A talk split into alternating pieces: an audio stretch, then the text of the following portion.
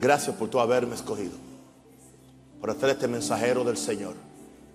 Mensajero de amor, de fe, de poder, de santidad. Señor, mira este pueblo que ha llegado aquí. Nadie puede dar nada que no le sea dado del cielo. Si, si, si tú no me lo das, sería como los otros hombres. Yo no quiero ser como los otros hombres. Yo pido que el gran yo soy desplacen a un rosario. Se meta dentro de mí como Él lo ha hecho. Hable en mí, Señor. Bendiga en mí y ame en mí. Gracias. Mira este pueblo, Señor. Yo los bendigo. Oro por ellos. Pido tu gracia sobre ellos, oh Dios. Guárdales, Señor. Llénale de toda gracia, de todo amor. Y que, Señor, algo especial sea comunicado en esta noche cuando ellos oigan la palabra del cielo. Te lo pedimos, Padre, en el nombre de Jesús. Para gloria y honra de tu nombre. Amén. Un aplauso a Jesús.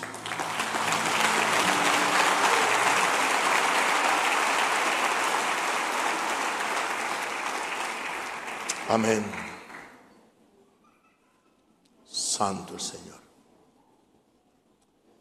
Gloria a Dios. Hoy me decía una hermana, no sé de qué país es, me decía por un mensaje personal, me decía, pastor, usted es el pastor del amor, se le nota. Como usted trata a sus hijos, como usted trata a la gente. Y dijo, como nos trata aún los que estamos a la distancia, nos, sentimos amados. Así que tanto los que están a la distancia como los que están en este gran santuario, los amos.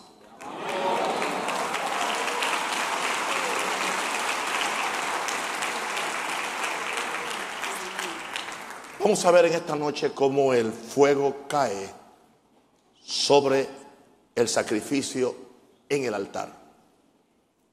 El fuego cae sobre el sacrificio en el altar. Lloro al Señor que en este lugar el fuego caiga sobre el sacrificio del altar de Jesús. Levítico 6, 12 al 13 y el fuego encendido sobre el altar no se apagará. El fuego encendido sobre el altar no se apagará, sino que el sacerdote pondrá en él leña cada mañana y acomodará el holocausto sobre él y quemará sobre él las grosuras de los sacrificios de paz. Versículo 13. El fuego arderá continuamente en el altar. No se apagará. Señor, ayúdanos que el fuego tuyo no se apague nunca. Primero en nuestro altar personal, que es nuestro corazón, nuestra vida. Porque somos altares personales. Pero que tampoco se apague en el altar de tu sagrada iglesia. En el nombre de Jesús. Amén. Vamos a ver hoy una comparación o una estrecha relación que hay entre el fuego de Dios y los sacrificios que se hacían en el altar donde se ofrecía una víctima. Esos sacrificios podían ser para hacerle un olor grato de agradecimiento a Dios. O quizás en algunos casos era un holocausto para perdón de los pecados. En otros casos simplemente era una ofrenda de paz que alguien le presentaba a Dios para reconciliarse con Dios. En la mayor parte de los casos el adorador prendía el fuego sobre el animal para que su olor subiera a la presencia de Dios y Dios se sintiera complacido. Aquí estamos para complacer a Dios.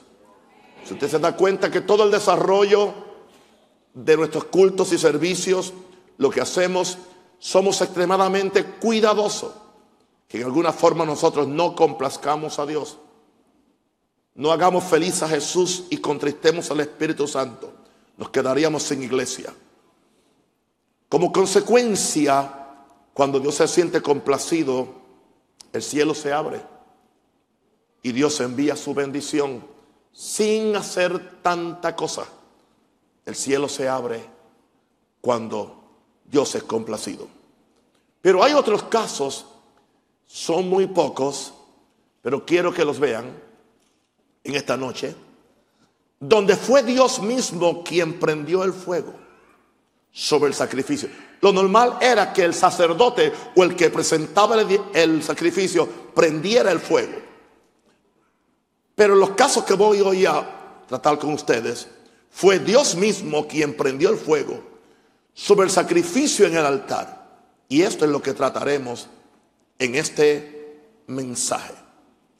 Empezamos en Génesis 15, verso 7 al 10, donde encontramos un sacrificio para hacer pacto con Abraham. Abraham hizo un sacrificio porque él necesitaba que Dios hiciera pacto con él. Y dice en Génesis 15, 7, 10, Dios le había prometido a él que quien lo iba a heredar era uno de él, un heredero, y no Ismael, que no era hijo de la promesa. Y él le, pregunta a Dios cómo va a ser esto, y le dijo Dios en el verso 7, yo soy Jehová que te saqué de Ur de los Caldeos para darte a heredar esta tierra. Y él, Abraham, Abraham respondió, Señor Jehová, ¿en qué conoceré que la he de heredar. Y Dios le dijo, tráeme una becerra de tres años, una cabra de tres años, un carnero de tres años, una tórtola también y un palomino, todos animales limpios. Y tomó él todo esto y los partió por la mitad. En el momento que los partió por la mitad, que hubo? Derramamiento de sangre. Diga, derramamiento de sangre. Vamos a enfatizar hoy el altar Vamos a enfatizar hoy, aleluya, los animales en el altar, pero vamos a enfatizar la sangre y qué causó esa sangre en el cielo para que Dios derramara el fuego. Y tomó el esto y los partió por la mitad y puso cada mitad una enfrente de la otra, mas no partió las aves. En los versos que siguen, que no los voy a predicar porque ese no es el propósito de esta noche encontramos que dice que Abraham cayó en un sueño profundo y una gran oscuridad vino sobre él. Y aves de rapiña le querían comer el sacrificio. Eso sería otro mensaje maravilloso. Cuando las aves de rapiña querían comerle los, los animales. Y Dios y el fuego no había bajado. Y Abraham estaba preocupado de que antes que el fuego bajara, los demonios le comieran el sacrificio. Y además de eso dice que le entró un tremendo sueño y, y sintió una tremenda, una tremenda oscuridad. Pero en medio de eso, dice el verso 17 de Génesis 15, y sucedió que puesto el sol y ya oscurecido, ya se oscurecía. Y ahora cómo iba a espantar las aves de rapiña, no las podía ver se veía un horno humeando y una antorcha de fuego que pasaba por entre los animales divididos. Dios, fuego, había descendido sobre el altar, sobre el sacrificio. Gloria a Dios. En aquel día hizo Jehová un pacto con Abraham diciendo, a tu descendencia daré esta tierra desde el río de Egipto hasta el río grande, el río Éufrates. Quiero que ustedes entiendan que yo nunca le hago perder tiempo a nadie con tonterías en mensaje. Yo quiero darle un mensaje que usted lo pueda escuchar en 50 años y siga siendo relevante a su vida espiritual. No mensajes de modas eclesiásticas.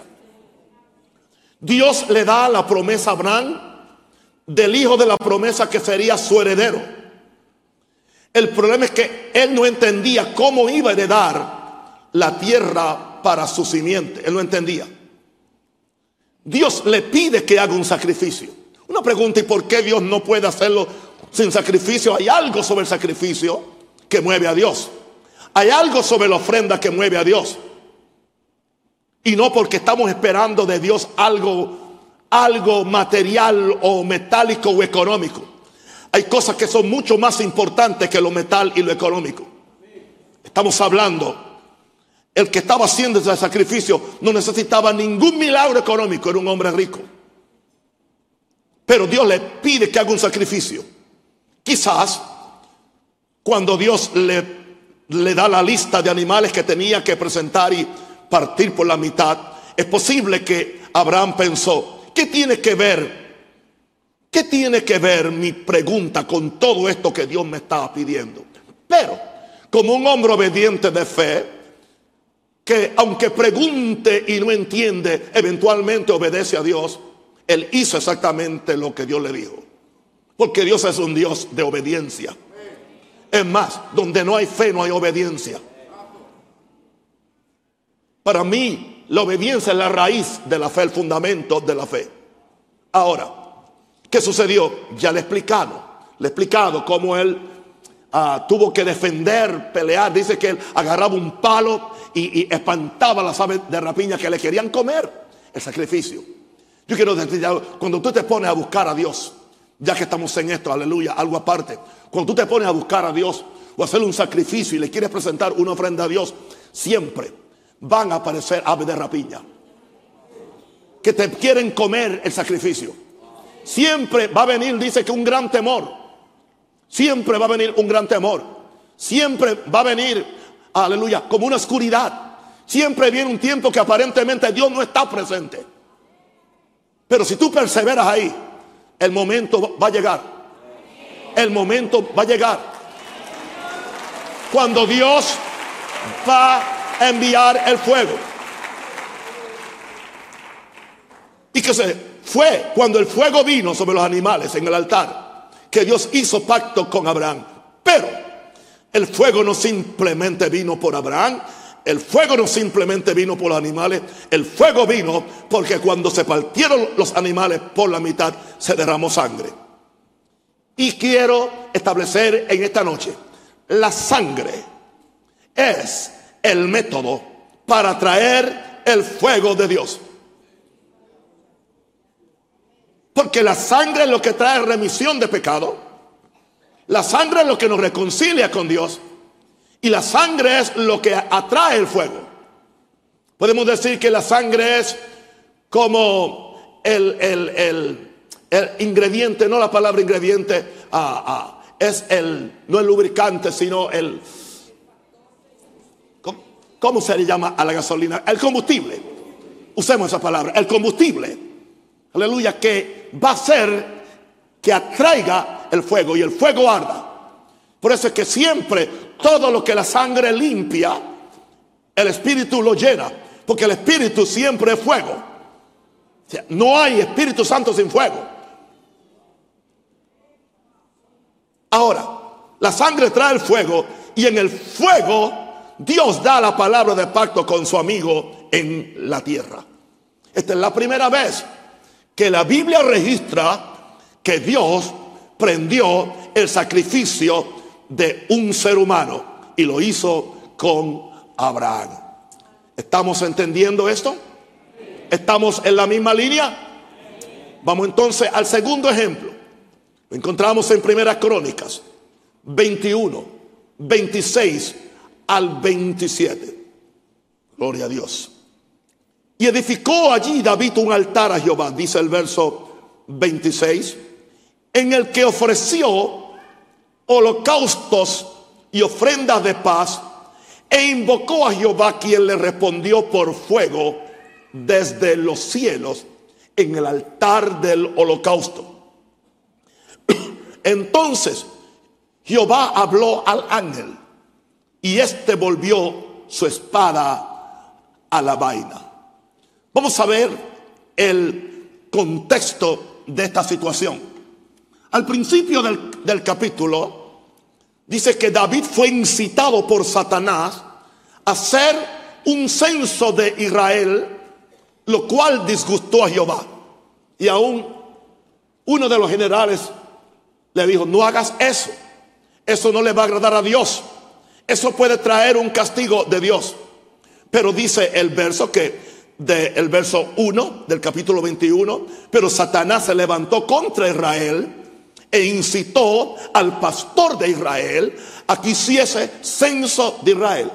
Escúchenme los pastores, escúchenme los, predicadores. Una de las formas como Satanás puede, aleluya, traer plaga y traer enfermedad y traer destrucción sobre un pueblo es incitando al líder. Incitó a David y David no se dio cuenta. Él permitió que su opinión personal, él permitió que su ambición personal, porque su ambición personal, eh, él quería saber con cuánta gente él contaba. En vez de tener la fe en Dios, parece que ya iba a poner la fe en la gente. Él quería saber, hacer un censo para ver cuántos militares él tenía. Y lo hizo y se dio cuenta que tenía millón y medio de hombres de guerra. Pero esto a Dios no le gustó. Primera Crónica 21:7 dice, asimismo esto desagradó a Dios e hirió a Israel. Vino una plaga sobre Israel cuando esto, cuando esto sucedió. Una plaga de parte de Jehová hirió a Israel y empezó a morir gente. Una plaga es una peste, es una enfermedad. Hasta que David empezó a clamar por la misericordia de Dios. En uno de esos momentos él le dice, Señor, fui yo quien pequé, no fue el pueblo. ¿Por qué mejor no, no lo haces conmigo? Yo, yo no entiendo por qué. Pero Dios fue movido a misericordia por el clamor de David. Ahora hay algo sobre David.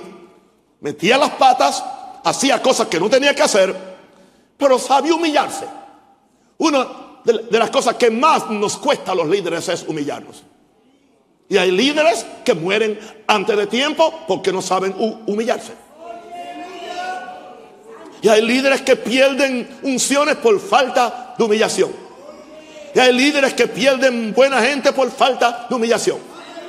Y hay líderes que pierden su propia iglesia por falta de humillación. Hay líderes, aleluya, que atraen demonios sobre su vida por falta de humillación. Y hay líderes, y hay líderes que mueren prematuramente por falta de humillación. David entendía eso. Tenía muchas faltas, pero él sabía cómo mover a Dios, humillándose ante Dios él sabía que había metido las patas. Él sabía que, que, que la plaga había empezado a herir personas. Pero entonces él clamó por misericordia. Pero David sabía cómo aplacar a Dios.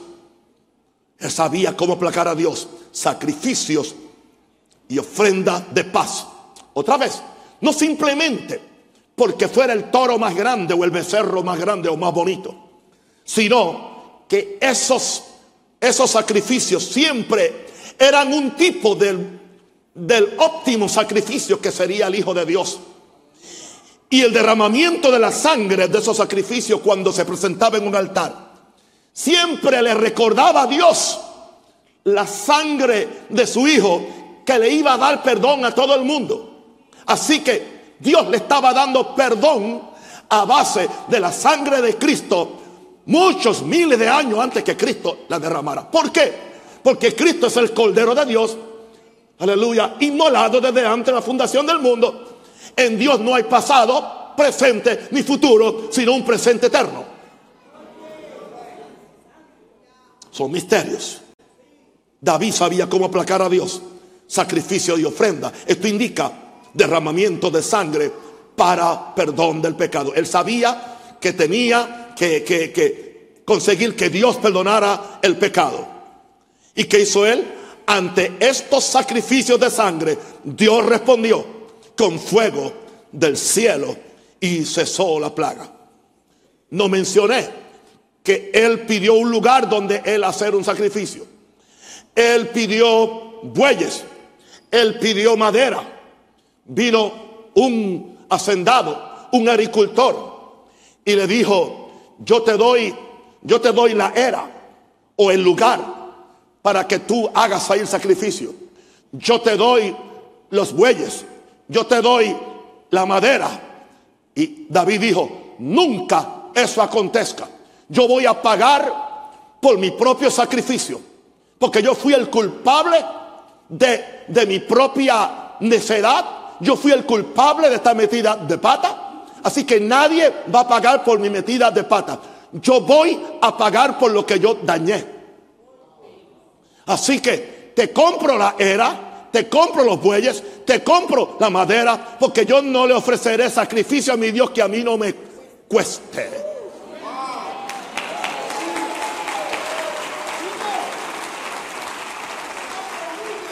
Él conocía los principios. Esa gente que nunca trae ofrenda a la iglesia y siempre le están pidiendo al del lado que le dé un dólar. Vamos a dejar eso ahí, alguien diga aleluya. Siempre hay que ponerle un poquito de, de, tabasco al mensaje. No tabaco, tabasco. Salsa picante, ok. Así que Dice, dice el verso 26, y edificó allí David un altar a Jehová en el que ofreció holocaustos y ofrendas de paz e invocó a Jehová. ¿Quién le respondió por fuego desde los cielos en el altar del holocausto? ¿Qué sucedió? Aleluya. Dios perdonó la falta. Aleluya. Y entonces habló al ángel Dios y éste volvió su espada a la vaina. Indicando esto, que él, la sangre, los sacrificios, aleluya, hicieron expiación por el pecado de David. Y como consecuencia, aleluya, el ángel ya no pudo seguir con la matazón porque el fuego había descendido.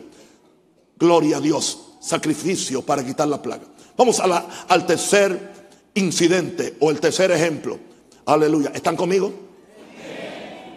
Segunda Crónicas 7, 1 al 3. Segunda Crónicas 7, 1 al 3. Cuando Salomón acabó de orar, descendió fuego de los cielos. Estaba orando, estaba en la dedicación del templo. Descendió fuego de los cielos y consumió el holocausto y las víctimas. Y la gloria de Jehová llenó la casa. Y no podían entrar los sacerdotes en la casa de Jehová, porque la gloria de Jehová había llenado la casa de Jehová. Cuando vieron todos los hijos de Israel descender el fuego, diga el fuego. Y la gloria de Jehová sobre la casa. Se postraron sobre sus rostros en el pavimento y adoraron y alabaron a Jehová diciendo, porque Él es bueno y su misericordia es para siempre. Veamos aquí. Salomón construyó una casa de adoración con el solo propósito que Dios habitara en esa casa y el pueblo fuera bendecido. ¿Sabe que la casa no fue hecha para el pueblo? La casa fue hecha para Dios.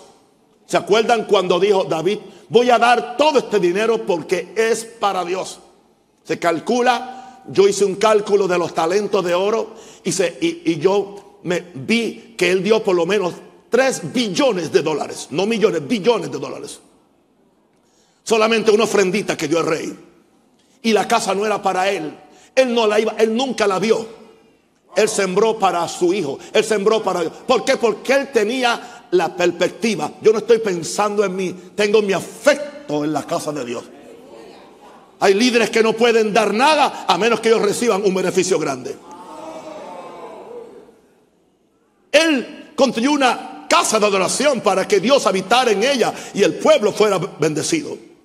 Cuando la obra de la casa fue terminada, Salomón hace una larga oración y está ahí rogando por la presencia continua de Dios en el templo. Un capítulo larguísimo donde él dice, Señor, haz esto, haz lo otro, si el pueblo se humilla, bla, bla, bla, y está orando todo ese tiempo. Pero eso no es todo. Es cierto, Dios contesta la oración, pero Salomón hizo algo más. Salomón entendía que Dios era traído por ofrendas y sacrificio y que él tenía que purificar esa casa con el derramamiento de sangre. Es posible que personas habían muerto en la edificación del templo. Es posible que habían habido tragedias cuando en toda construcción siempre mueren un grupo de personas. Él tenía que redimir esa casa. Él tenía que santificar esa casa. Y no solamente eso. Él quería santificar esa casa. Y para santificar esa casa hacía falta primero la sangre y después el fuego. Y no solamente eso, él quería que la gloria de Jehová llenara la casa. Si no hay sangre, no hay fuego. Si no hay fuego, no hay gloria. Vea esa, esa progresión. Si no hay sangre, no hay fuego. Si no hay fuego, no hay gloria. Así que dice que él acabó de orar y entonces él ah, ah, trajo holocaustos, víctimas y el fuego descendió, fuego de, los, y consumió el holocausto y, la, y la gloria de Jehová llenó la casa. Salomón entendía que Dios era atraído por ofrendas y sacrificios. Una vez Dios responde al derramamiento de sangre de los animales dedicados a Dios y el fuego de Dios desciende sobre el sacrificio en el altar. Consecuencia, la gloria de Jehová llenó la casa. ¿Qué, aprendemos en esta noche, iglesia Maranata? Oración, sacrificio y sangre hacen que el fuego caiga y la gloria venga. Todo eso se hizo allí. Oración, sacrificio y sangre. Quiero decirle algo, hermano. La gloria no es barata, es muy cara. No simplemente, no podemos darle a Dios un, un culto mediocre, con una adoración mediocre. Tiene que haber oración de calidad. Tiene que haber oración pasional. Ahí es que los, los coreanos, nadie hay que, que, que pueda hacerlo mejor que ellos. Han aprendido ese arte. Por eso han tenido un avivamiento continuo por tantos años. Oración, oración. Y todavía yo estoy, llevo cuatro años y hay gente que aún no lo captan, no lo captan, no lo captan. Aleluya. Y, yo voy a decir, te llevaré al campo santo orando. Porque yo no me voy, te vas a ir tú si no oras. Pero te voy a hablar de oración. De oración. Mi casa, casa de oración será llamada. Aleluya. Oración. Segundo, sacrificio. ¿Por qué es un sacrificio? Sangre, ¿por qué? Porque no no podemos olvidar el Calvario, no podemos olvidar la sangre en nuestra oración, en nuestro cántico, en nuestra vida. Siempre que hacemos eso, el fuego va a caer y la gloria va a venir. Yo declaro como consecuencia de esta semana, aleluya, de sangre y fuego, el fuego va a caer. El fuego va a caer. La gloria va a venir y usted no va a ser igual. Dele un aplauso al Señor.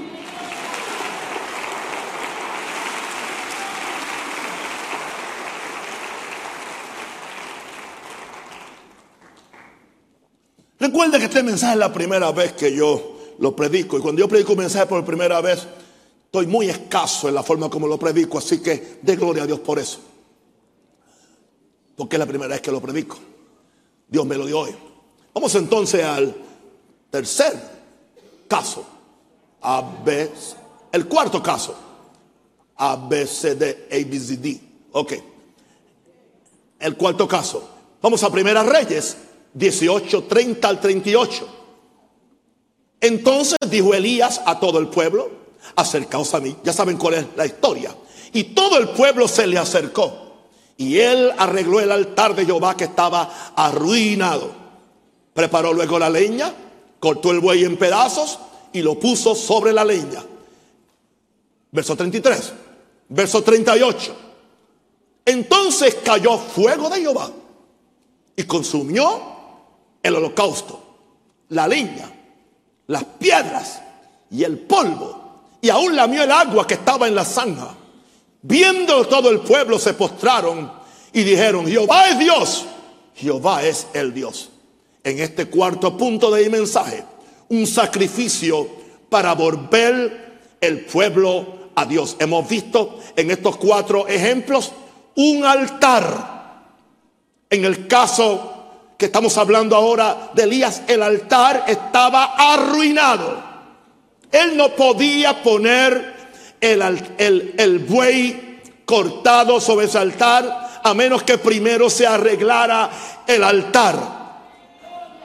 El altar tiene que estar reparado.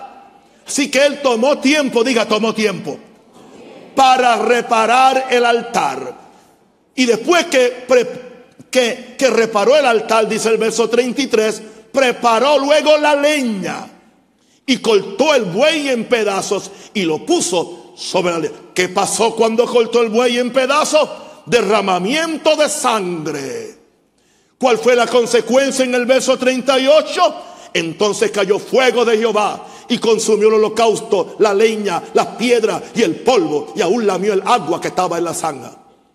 Por causa de la idolatría, Israel se había alejado de Dios y Dios se había apartado de ellos. La idolatría aleja a Dios. Quiero decirle algo, y voy a decirle algo con mucho respeto. La idolatría financiera ha alejado a Dios de los santuarios de, Panamá y de Latinoamérica. Voy a repetir aunque usted no diga amén. Yo no busco su amén, yo busco su fe. La idolatría por la fama, la idolatría por el dinero, la idolatría por tanta basura ha hecho que la presencia de Dios sea ausente de nuestros cultos y nuestros templos. Es tiempo de que regresemos a Dios a la iglesia.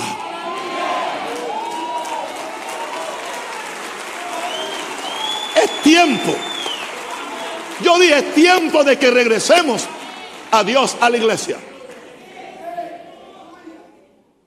Tengo el atrevimiento para decir lo que oí en mi silla antes de subir algunos minutos antes. Oí estas palabras en mi espíritu. Las comparto con ustedes. Las palabras que oí fue, hay un cambio de guardia. Hay un cambio de guardia. Dios tendrá un ministerio diferente. Una iglesia diferente. Una adoración diferente. Con vida diferente. Dios va a hacer algo diferente. El fuego va a regresar. Pero hay que reparar el altar. El fuego va a regresar. Pero hay que reparar los altares arruinados en la casa de Dios. Alguien diga aleluya.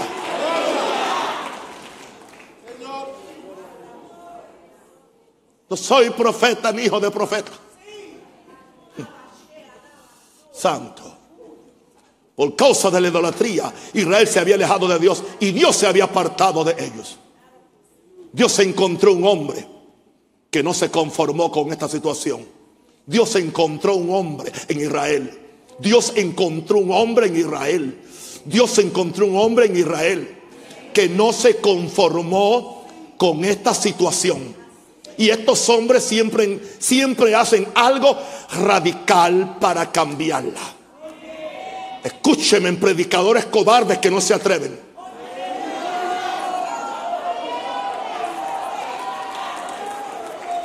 Déjate encontrar por Dios.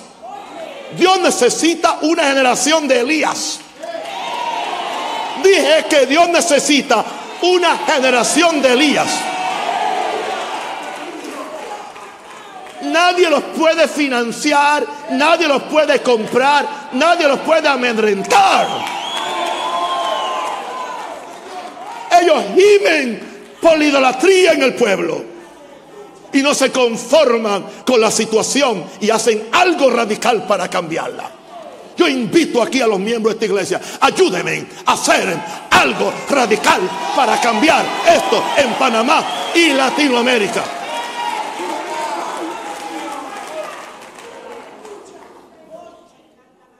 Qué fue lo que hizo? Retó al pueblo y a la religión falsa a hacer un sacrificio para ver cuál Dios respondía por fuego. Ya sabemos, eran 800 en contra de uno, era uno solo, eran uno solo, pero uno con Dios en mayoría.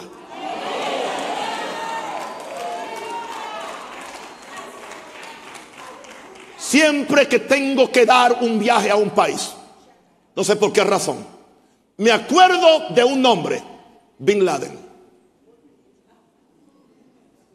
Cada vez que paso por el chequeo, están tan personal que a veces le hacen a uno. Pienso en Bin Laden. No hay forma que no piense en él.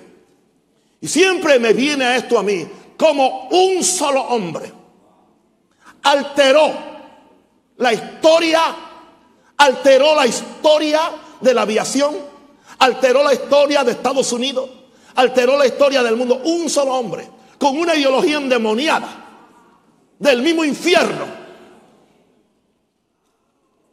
Y yo decía, Señor, siempre lo pienso, ¿no habrán hombres de Dios? Que tú puedas usarlos para que también hagan un cambio diametral. Primero en la iglesia y después en el mundo. Pero ¿sabe lo que ha hecho Satanás? Los ha comprado. Y ni cuenta se dan ellos. Con la fama, el dinero, y cuántas otras cosas. Oh, yo oro por un Elías que no pueda ser comprado. ¿Qué hizo Elías? Reparó el altar. Y allí sacrificó un becerro en medio de un charco de agua. Le echó agua hasta que los pedazos de buey nadaban en el agua. Él había permitido que los profetas de Baal estuvieran toda la mañana gritando. Y gritando y tenían su bembé. Y tenían, aleluya, su, su baile de santería y cuántas cosas hay. Y temblaban y lloraban y se tiraban y decían esto. Y no pasó absolutamente nada. Dios no quiere un baile de bembé. Dios no quiere una santería evangélica. Dios quiere corazones preparados, preparados, humildes que se dejen quemar por Dios, que se dejen cambiar por Dios. Y entonces Dios va a respaldarlos con fuego. Fuego, fuego.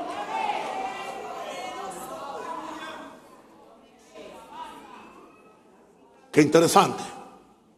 Con una sencilla oración, Elías clama a Dios. Y Dios responde, lamiendo el sacrificio y el agua con fuego del cielo. Con una sencilla oración clama a Dios.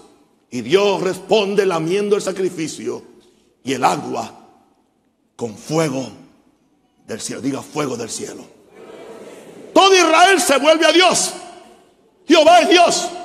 Cuando ven la grandeza de Dios, otra vez la sangre, la sangre hace que el fuego de Dios descienda.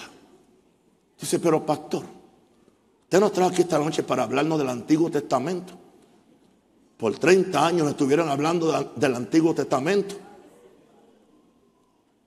Tengo un propósito para hacerlo. El último ejemplo. El último ejemplo. Quizás te preguntarás, ¿qué tiene que ver eso conmigo? ¿Y qué tiene que ver eso con la iglesia de hoy? Dios es un Dios de principios. Dios es un Dios de leyes fijas. Todo tiene un significado. Todos estos casos son un presagio de Jesús. Hechos 2, 32 al 33. Aparentemente no tiene, no tiene relación, pero yo se la voy a encontrar. Pedro dice, a este Jesús resucitó Dios después que había muerto después que estuvo en el Calvario, después que derramó su sangre, de lo cual todos nosotros somos testigos. Él está explicando esto el día que cayó el Espíritu Santo. Así que exaltado por la diestra de Dios y habiendo recibido del Padre la promesa del Espíritu Santo, ha derramado esto que vosotros veis y, oís. Y le está hablando acerca del Espíritu Santo y fuego que cayó el día de Pentecostés. Y usted bien sabe que dice en hebreo que Jesucristo entró al santuario celestial con su propia sangre. ¿Y qué fue lo que él hizo? Presentó su sangre ante el cielo para probarle al Padre su obediencia absoluta. Y que esa sangre es la responsable de que tú y yo hoy vamos para el cielo y no para el infierno.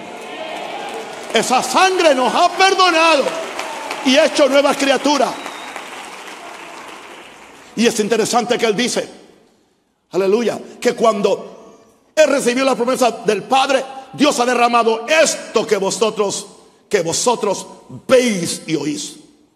Quizás te preguntas, ¿qué tiene que ver esto conmigo, con la iglesia de Dios?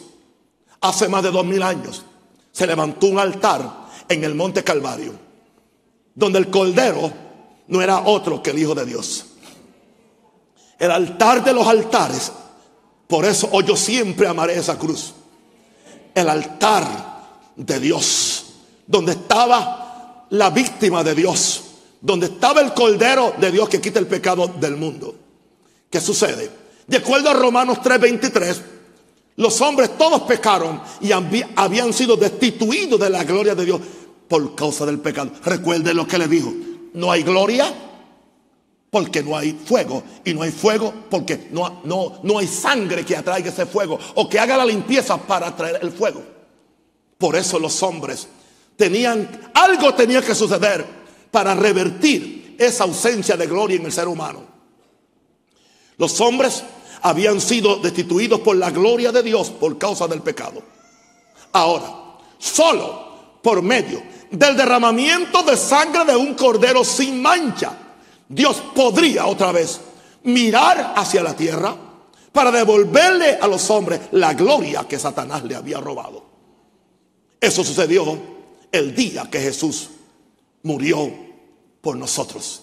El día que Jesús murió por nosotros, la sangre de Cristo fue aceptada como el sacrificio, porque sin derramamiento de sangre no hay perdón de pecados.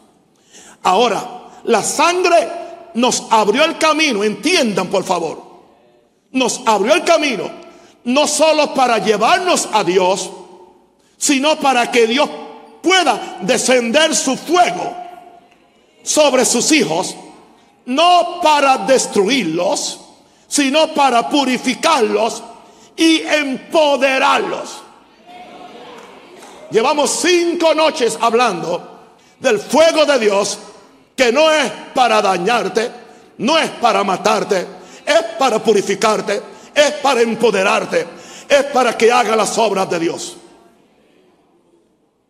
El día de Pentecostés descendió el mismo fuego que vimos en los cuatro ejemplos anteriores. Y otra vez vemos como en los otros cuatro ejemplos, la sangre, el sacrificio, siempre precede al fuego.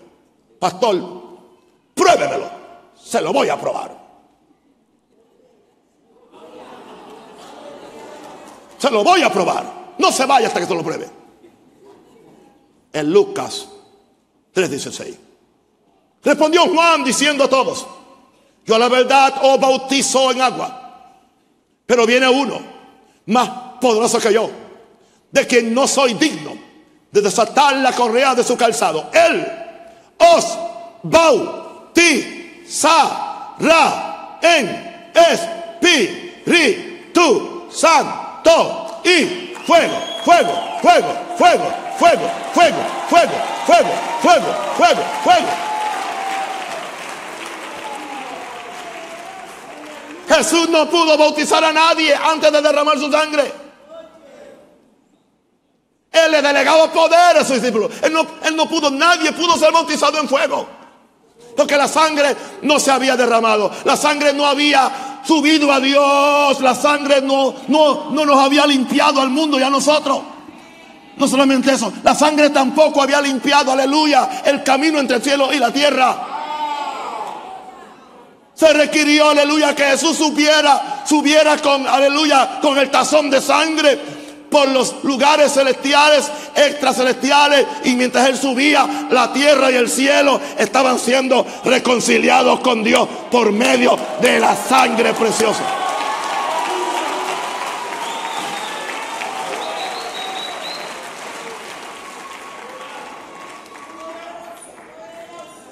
Pastor me prometió dos versos. Aquí va el segundo.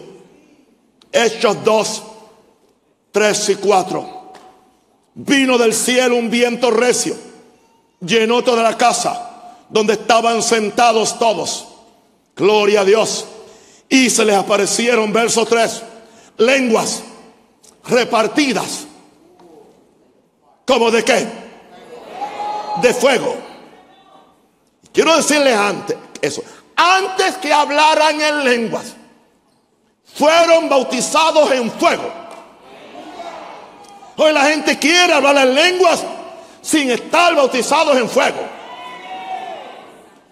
Y se les aparecieron lenguas repartidas como de fuego, asentándose sobre cada uno de ellos.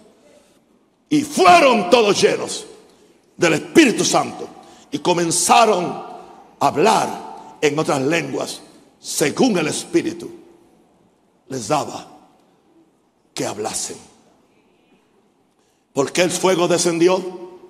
Por eso es que primero, primero, primero es el Calvario, después es Pentecostés. Y hubo un espacio de 50 días entre el Calvario y el Pentecostés.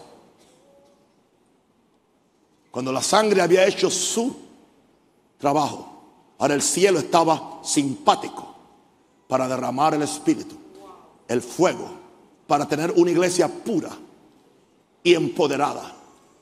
¿Qué sucede? Yo siento del Señor para que podamos reconquistar el verdadero poder de Pentecostés. Tenemos que reconquistar el poder del Calvario primero. Tenemos que reconquistar la importancia de la sangre de Cristo, que nos limpia de todo pecado. Por eso, digo algo, algunos otra vez me van a llamar católico. Porque Termino con una aplicación. Hoy nos presentamos ante la mesa de la comunión y no tengo pena en decirle que la mesa de comunión es el altar del nuevo pacto. Aquí estamos ante el altar del nuevo pacto. Por eso la iglesia popular, donde ellos tienen los elementos, le llaman el altar. Yo no estoy hablando de, de la mesa esta de vidrio. Yo estoy hablando de el significado espiritual de la mesa donde está el sacrificio. No que el sacrificio se repite. Pero el sacrificio se actualiza. El sacrificio se recuerda. Y el sacrificio nos activa la fe a nosotros sin repetirse. La mesa de la comunión es el altar del nuevo pacto. En esta noche, mis santos, veamos el Cordero de Dios en el pan. Y veamos su sangre derramada en esa copa. Esto lo recibí hoy. El Espíritu Santo de Dios mira con anticipación esta reunión de santa comunión para derramar el fuego de Dios sobre el pueblo que recibe el cuerpo y la sangre con revelación. ¿Cuál revelación? La revelación que este es el cuerpo de Cristo que por vosotros es quebrantado. ¿Cuál revelación? La revelación que esta es la sangre de Cristo que por vosotros es derramada. La revelación que en esta noche participamos del Cordero. Por fe comemos el Cordero. Y por fe bebemos la sangre. Y por esa fe de ese Cordero. Y por esa sangre confiamos que si hay áreas en nosotros de pecado. Que si hay áreas grises que si hay áreas vacías, podemos saber en esta noche que esta sangre nos reconcilia con Dios. Yo dije, nos reconcilia con Dios. Nos hace aceptos a Dios. Dios se goza en cada culto de comunión. Porque Él dice, cada vez que hagáis esto, la muerte del Señor, recordáis hasta que Él venga. Pero por eso yo creo que este servicio de comunión debe ser un, un servicio donde podamos atraer una nueva unción y que el fuego del Espíritu Santo venga sobre nosotros en esta noche. Levante las manos y empieza a orar.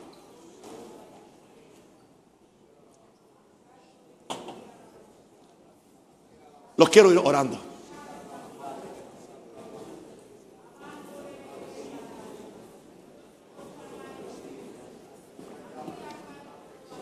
Quiero oírlos orando. Levanta el volumen de la voz. Eso es. Eso es. Pida revelación. Pida revelación. Pida revelación. Dile, Espíritu Santo, dame revelación. Espíritu Santo, dame revelación. Dame revelación, dile. Dame revelación del altar de Dios hoy. El altar de la comunión. Rápidamente pueden pasar los servidores, por favor. Pido en el nombre de Jesús con mucho amor, reverencia, respeto, que no haya ningún movimiento a menos que sean los servidores. No soy extenso en mi culto de comunión. Somos breves. Prepárese para un encuentro con Dios. Aleluya. Amén. Amén.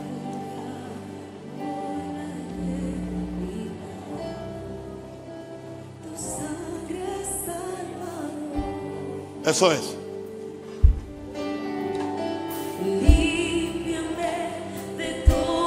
Cante. Cántalo. Yeah.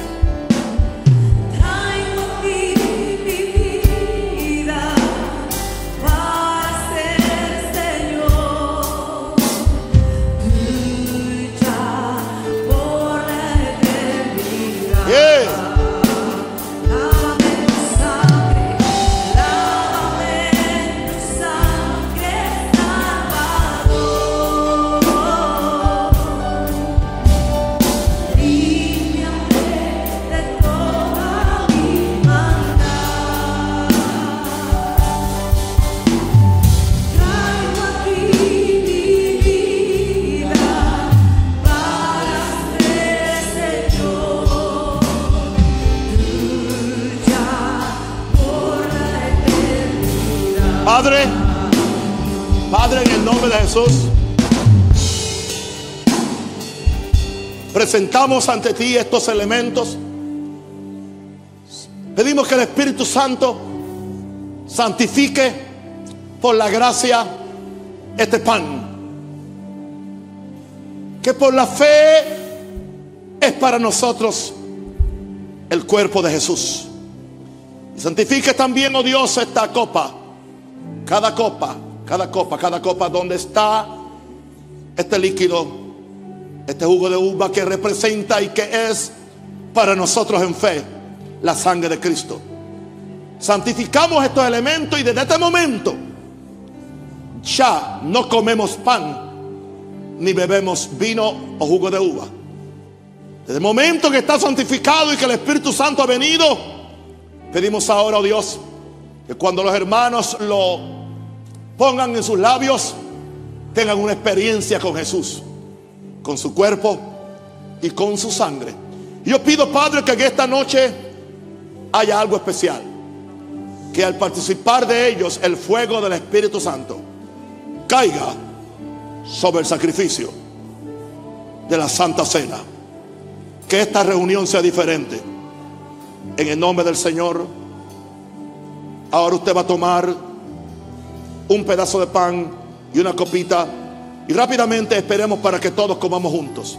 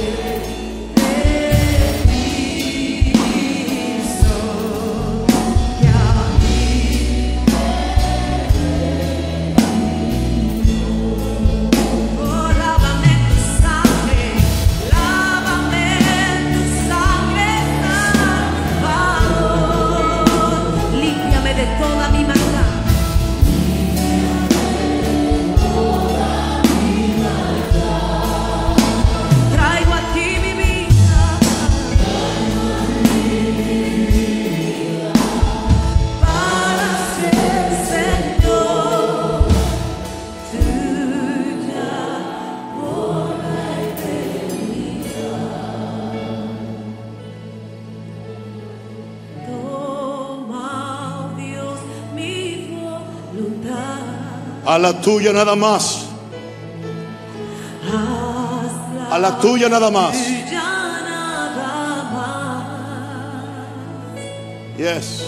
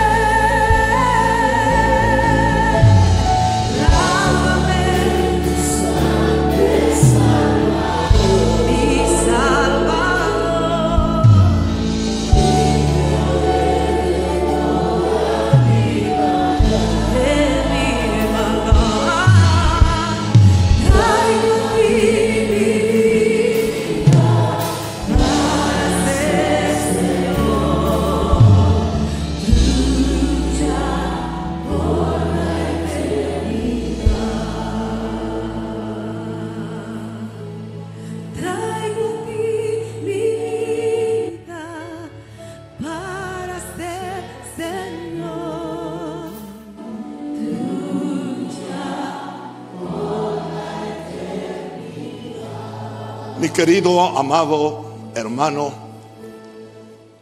porque somos un cuerpo, el cuerpo de Cristo, usted y yo estamos participando del sacramento más importante, más glorioso de la iglesia de Jesús.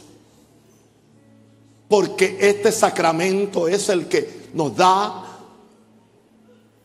la foto el cuadro de Jesús haciendo lo que nos ha salvado, muriendo por nosotros, entregando su cuerpo, derramando su sangre. No lo vea como algo de costumbre o doctrinal, es una experiencia. Yo recibí del Señor lo que también os he enseñado que el Señor Jesús, la noche que fue entregado, tomó pan y habiendo dado gracias, lo partió y dijo, tomad, comed, esto es mi cuerpo que por vosotros es partido. Por lo tanto, mi santo, come el cuerpo de Cristo ahora mismo.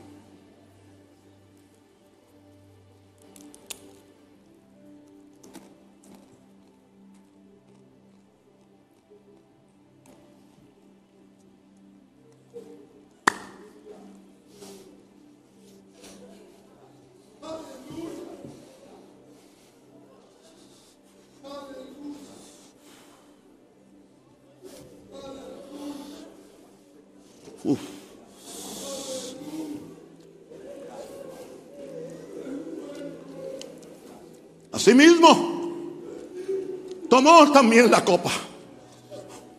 Después de haber cenado diciendo, esta copa es el nuevo pacto en mi sangre. Haced esto todas las veces que la bebiereis en memoria de mí. Esta es la sangre de Cristo que por nosotros es derramada por medio de esta sangre. Nuestros pecados son perdonados, la culpa es quitada, el camino es abierto, el cielo, aleluya, se hace simpático a los seres humanos. y el cielo está presto a derramar el fuego y el espíritu sobre nosotros. Tómalo en fe como la sangre de Cristo. Mm.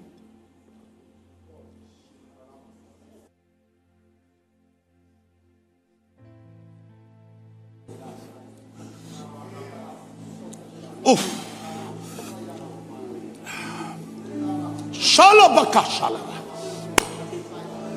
Y ahora, Señor, desciende el fuego. Ahora mismo levanta las manos. Padre, desciende el fuego sobre el altar del nuevo pacto. Desciende el fuego porque hemos hemos creído en el sacrificio del Cordero de Dios. Él derramó su sangre. Hemos comido el cuerpo. Hemos bebido su sangre. Y ahora, Señor, estoy perdonado. Estoy aceptado. El cielo es simpático hacia mí. Y ahora, Señor, envía el fuego. Envía el fuego. Pídele, pídele, envía el fuego, pídele.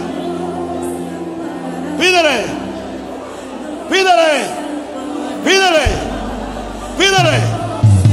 Envía el fuego. Envía el fuego. Envía el fuego. Envía el fuego. A mi vida. Purifícame. Purifícame.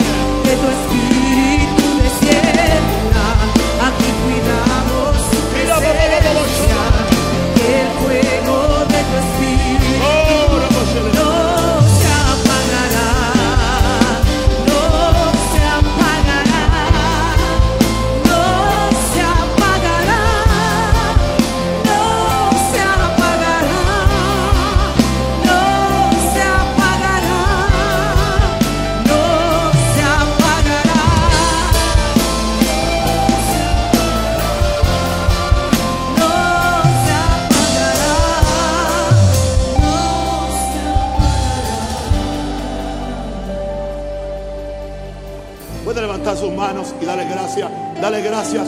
Dile Jesús, gracias por tu sangre. Gracias por tu sangre. Gracias por tu sangre.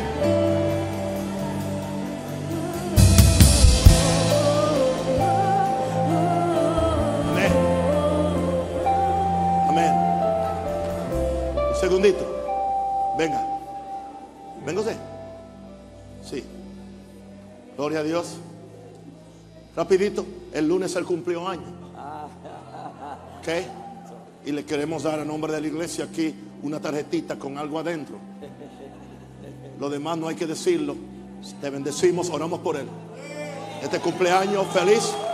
Te bendecimos y declaramos, aleluya, una mayor revelación del cuerpo de Jesús y de su sangre y de ese fuego sobre ti. En el nombre de Jesús. En el nombre de Jesús. Feliz cumpleaños con el fuego de Dios.